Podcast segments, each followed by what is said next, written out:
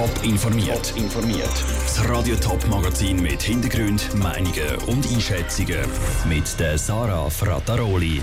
Wie die Verantwortlichen von Stadt und Kanton Zürich auf den Angriff vom SVP-Nationalrat Andreas Glarner gegen Zürcher Lehrerin vorgehen und wie geht es nach dem Blitzrücktritt von Präsident Stefan Rietiker in die Zukunft gehen, das sind zwei von den Themen im Top informiert.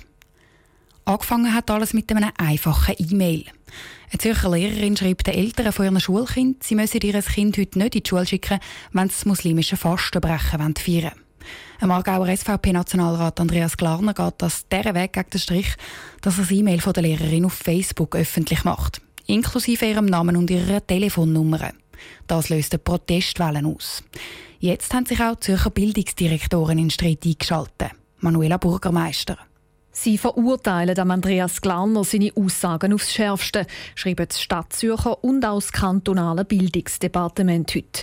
Die Lehrerin die sagt mit ihrem E-Mail nämlich auch im Recht. Im Kanton Zürich steht im Gesetz, dass Kind nicht in die Schule, wenn in ihrer Religionsgemeinschaft ein höherer Viertig ansteht. Zum Beispiel eben das Fastenbrechen bei den Moslems oder auch Chanukka bei den Juden. Die kantonale Bildungsdirektorin Silvia Steiner würde Andreas Glarner für seine Aktion gern anzeigen.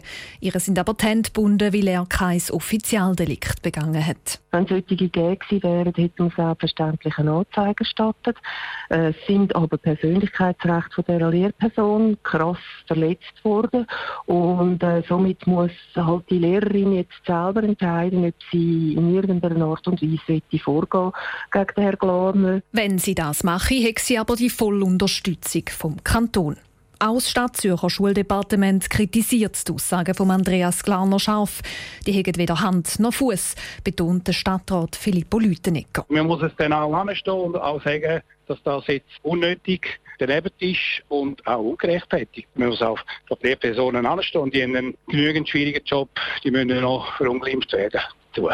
Am Andreas Glarner selber prallt die Kritik ab. Und er hat auch keine Angst vor einem Rechtsstreit.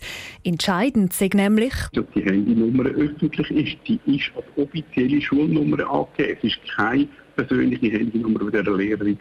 Ob der Andreas Glarner tatsächlich aus dem Schneider ist oder ob er mit seiner Aktion eben doch die Persönlichkeit der Zürcher Lehrerin verletzt hat, das muss dann voraussichtlich ein Gericht entscheiden. Die Lehrerin hat nämlich angekündigt, dass sie rechtliche Schritte einleitet. Der Beitrag von Manuela Bürgermeister. Andreas Glarner hat seinen Facebook-Beitrag in der Zwischenzeit überarbeitet. Das E-Mail der Lehrerin ist zwar noch online, ihren Namen und ihre Handynummer sieht man aber nicht mehr.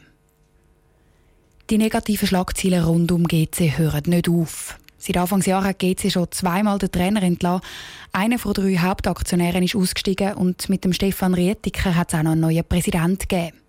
Aber genau der wirft jetzt nach nur gerade neun Wochen den Battle schon wieder her. Das, weil er mit GC schon nächste Saison wieder hätte in die Super League aufsteigen. Die Aktionäre wollen diesen Aufstieg aber nicht finanzieren. Der Ruud Menzi hat vom GC-Mediensprecher Hans Klaus wissen, warum das die Aktionäre nicht am gleichen Strick ziehen wie der Präsident. Also die Aktionäre haben natürlich immer gesagt, wir müssen, äh, sobald der Plan vorliegt für die Saison, müssen wir über Bücher, müssen wir schauen, wie viel Geld wollen wir und wie viel Geld können wir geben. Man darf nicht vergessen, das ist nicht irgendwie ein Bankomat, sondern das sind Privatleute, die äh, Geld geben von ihrem Vermögen oder von ihrem Erwirtschafteten und das entsprechend dann einfach wie ein Mäzen in den Club eingeben. Jetzt hast du gesagt, der Stefan Rietiker war nur neun Wochen Präsident. Gewesen. Er hat viele Ideen für den Verein, wie es weitergehen soll. Hat man da nicht probiert, noch einen Kompromiss zu finden zwischen diesen zwei Partien, also Präsident und Aktionär? Doch, das hat man probiert. Also die Diskussion, die stattgefunden hat, ist eine sehr konstruktive Diskussion gewesen, wo man auch alle Möglichkeiten ausgelotet hat. Aber am Ende hat man natürlich müssen sagen, vor allem von der Seite vom jetzigen Präsidenten, weil er ja auch unter der Voraussetzung antreten ist, dass er sofort wieder möchte oder mindestens so schnell wie möglich wieder möchte aufsteigen, hat er sich selber müssen fragen, schaffe ich das oder mit so einem Budget oder schaffe ich das nicht? Und dort äh, ist er zum Schluss gekommen, dass einfach das Risiko zu groß ist und dass er dann mit einem tiefen Budget nicht kann glaubwürdig hinter dem Entscheid stehen.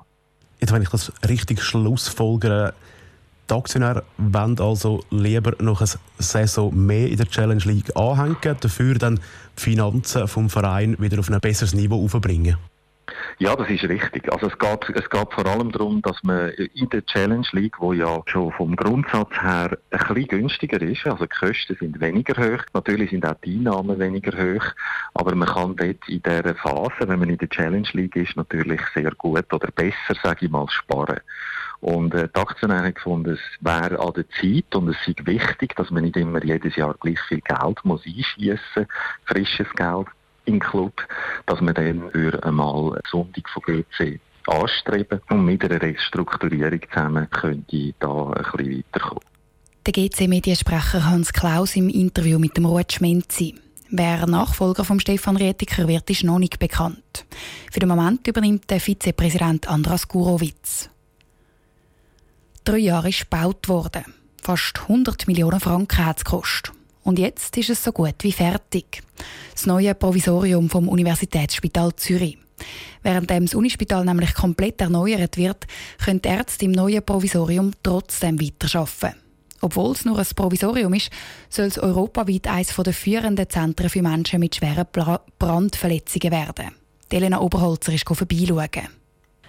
Es ist ein fünfstöckiges Gebäude, hellbraun, hat rundum grosse Fenster und geht in den Park hinein.